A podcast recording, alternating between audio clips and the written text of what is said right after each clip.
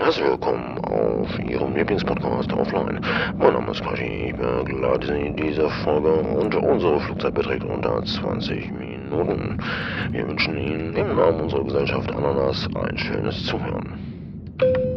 Ja, meine Freunde der internationalen Unterhaltung, aufgeklappt und Rekord. Heute auch mit einem Gast, einem Freund, der meines Empfindens nach, ähm, ja, mit dieser Einleitung einhergeht, international. Du bist ja, du bist ja gefühlt in der ganzen Welt unterwegs gewesen. Und jetzt auch noch das allererste Mal vorm Mikrofon.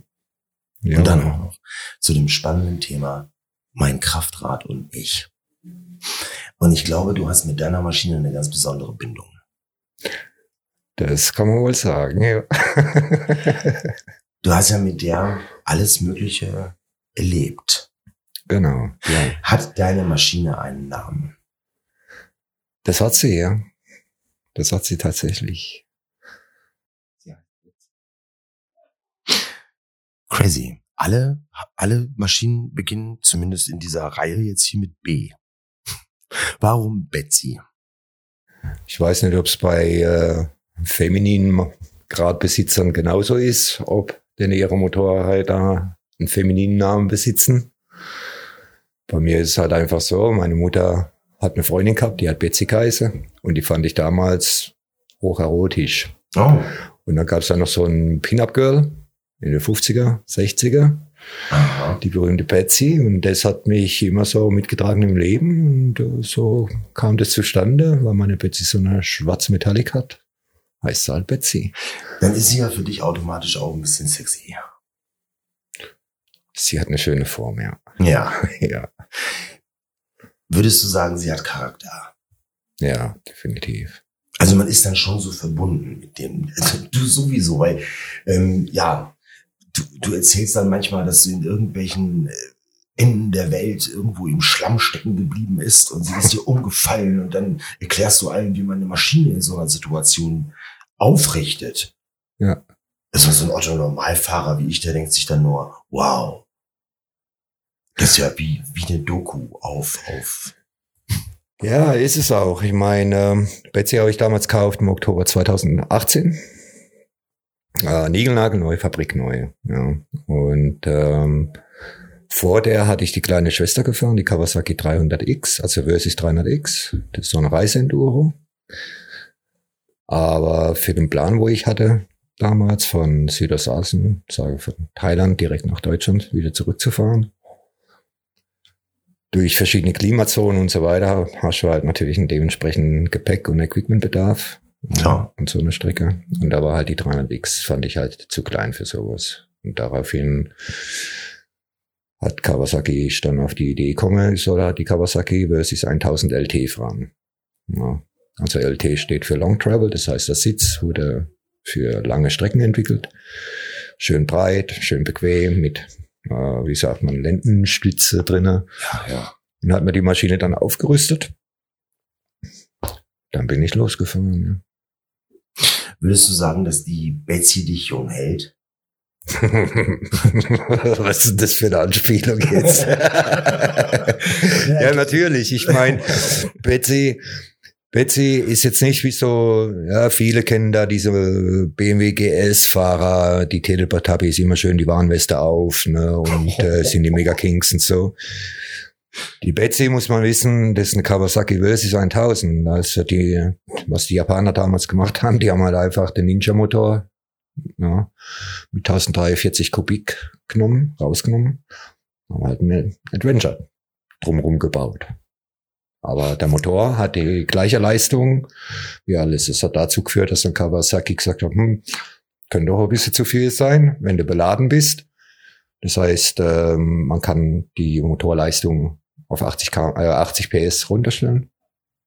Ja, und hat dann auch noch äh, vierstufiges KDRC drinne. Und wenn was, man aber, was, was ist KDAC? Das ist eine Traktions- und Motorenkontrolle. Aha. Nochmal. Also das bändigt die Maschine nochmal zusätzlich. Okay. Ja. Ähm, allerdings ist es so, schaltet man alles aus und fährt auf die maximale Leistung des Motors, dann kommt eben die Ninja raus. Du bist und ja das hält dich jung. Ja. Du bist ja technisch wirklich drin in der Nummer. Was bin ich? Naja, technisch, also mal im Vergleich zu, zu, zu anderen, wenn du so erzählst, du bist ja technisch schon drin in der Nummer.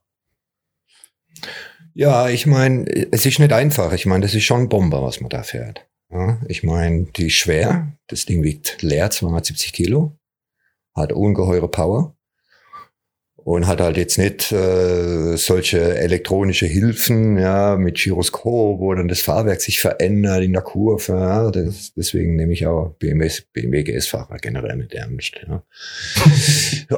ähm, und da muss man noch ein bisschen arbeiten, ja, man muss auch ein bisschen drücken, ja, aus der Gefühlfall umgehen, man muss genau wissen, man kann nicht mal da ein bisschen mehr in den Winkel gehen oder in die Schräglage wann muss ich dann die Füße hochheben, weil sie eventuell aufsetzen könnte. Ja, also, wann muss ich die Fußbremse nehmen? Ja, wann ist sie wichtig? Wann, wann kombiniere ich Gas geben mit Fußbremse? Gab es jemals einen Moment, wo du gesagt hast, Gott sei Dank ist Betsy da gewesen oder hat das ausgelöst oder sie war maßgeblich für irgendetwas verantwortlich, wo du sagst, boah, geil. Ja gut, die Geschichte, dass ich überhaupt zum Motorradfahrer bin, gekommen bin, war ja, also ich war viele, viele Jahre Semi-Pro Downhiller. Also ich hatte schon immer so eine Zweirad-Affinität. Also ein Fahrrad. Mountainbike, Mountainbike Downhillbike. runter, nein. Irgendwo hoch auf dem Berg. Okay. Heliskiing, allen Scheiß gemacht. Okay. Und das war so, Semi- Semi-Pro habe ich das betrieben, bin da für Cannondale gefahren, weltweit.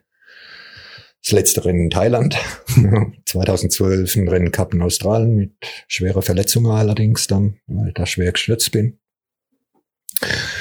Ja, und äh, 2000, ich hatte in Thailand gearbeitet als äh, Geschäftsführer eines belgischen Konzerns und ähm, als ich ankam, war die Firma fast insolvent und äh, innerhalb von fünf Jahren die Firma hochgepusht zur Benchmark in Asia. Allerdings ähm, hat es bei mir gesundheitlich, psychisch, ja, kurz gesagt, einen Burnout gegeben. Okay. Ja, und zwar die volle Palette. Das heißt, tiefste Depression, streckenweise Alkoholismus abgedriftet, ja. Panikattacken, Angstattacken, ja. Ähm, ich wollte meine Tochter nicht mehr sehen, ja, oftmals heimgekommen, nur das Tor zugemacht, ja, mich das ganze Wochenende eingeschlossen.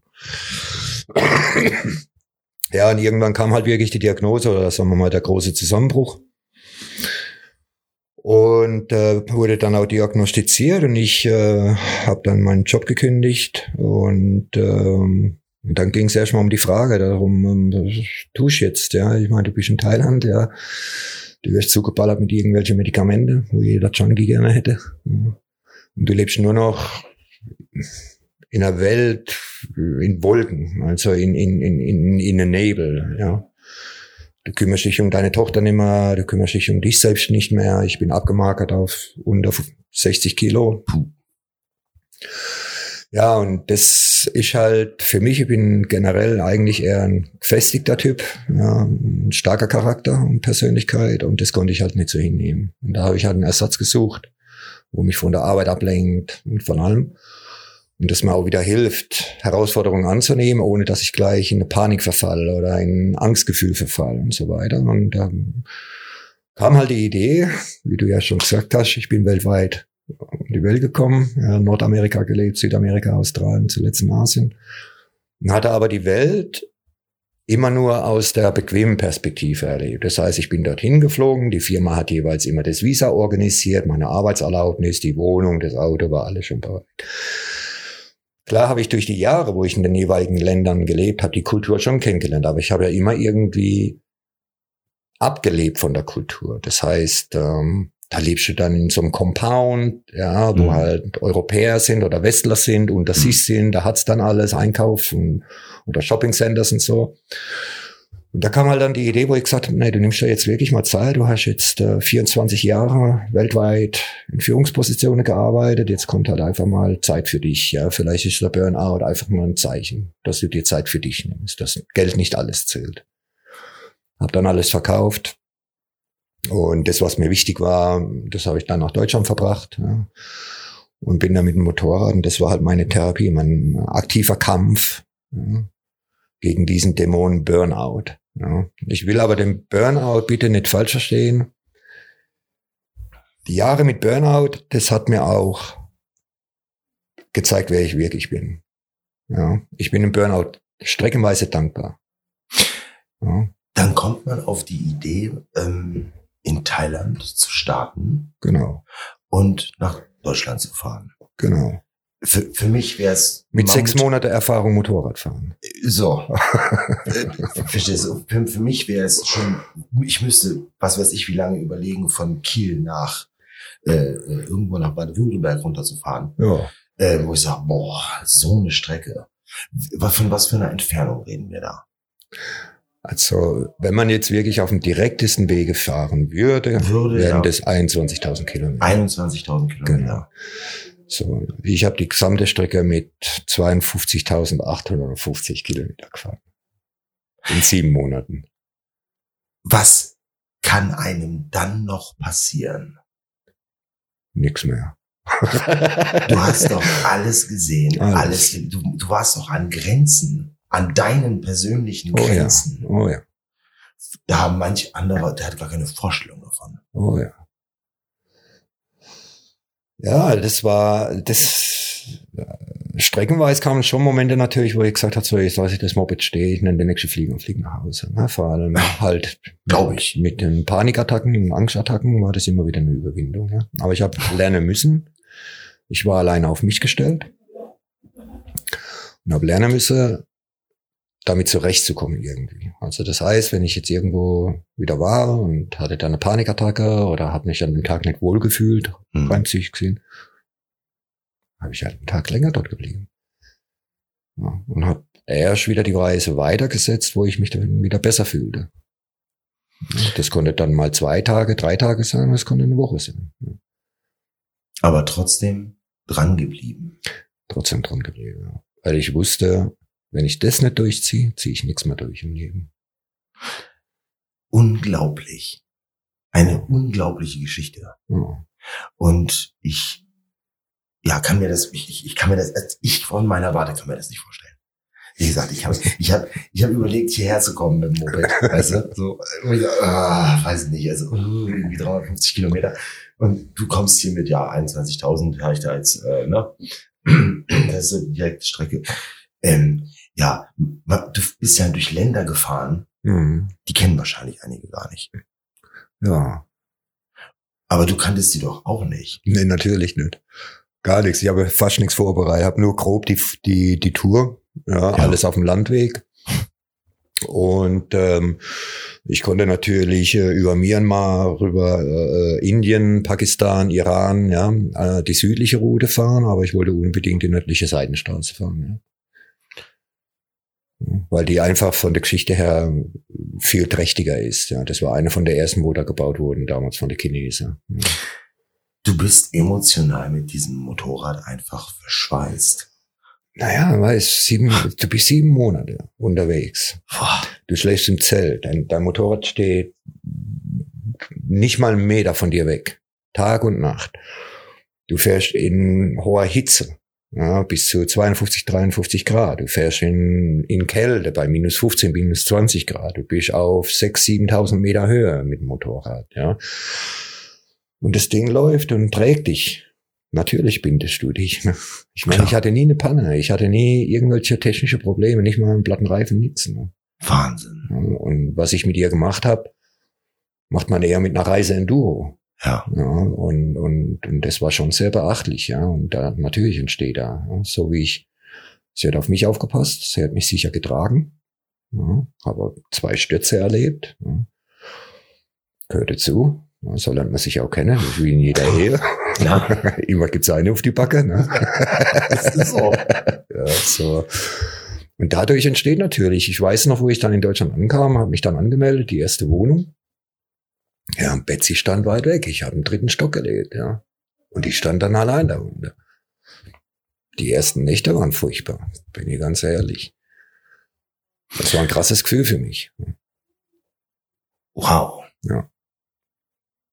Und ich bin immer noch mein Top-Motor, mein Top-Mädel. Ja, du, du, du, du hast ja schon gesehen, auch, ja. Du fliegst auch auf eine sehr äh, liebevolle Art und Weise. Ja. Wie hast du es gestern so schön gesagt? Rent, nee, die alte Dame, jetzt bekommt sie die Pflege, die sie, was hast du da gesagt? Die bekommt jetzt alles, was er, so wie sie mich gepflegt hat, bekommt sie jetzt alles zurück. Das ist eine, eine Liebe. Das ist, die wird gepflegt und gehegt. Schön. Ja. Habe jetzt noch eine zweite gekauft extra, deswegen. Nur vor drei Jahren. Ja. Um die so ein bisschen zu schonen.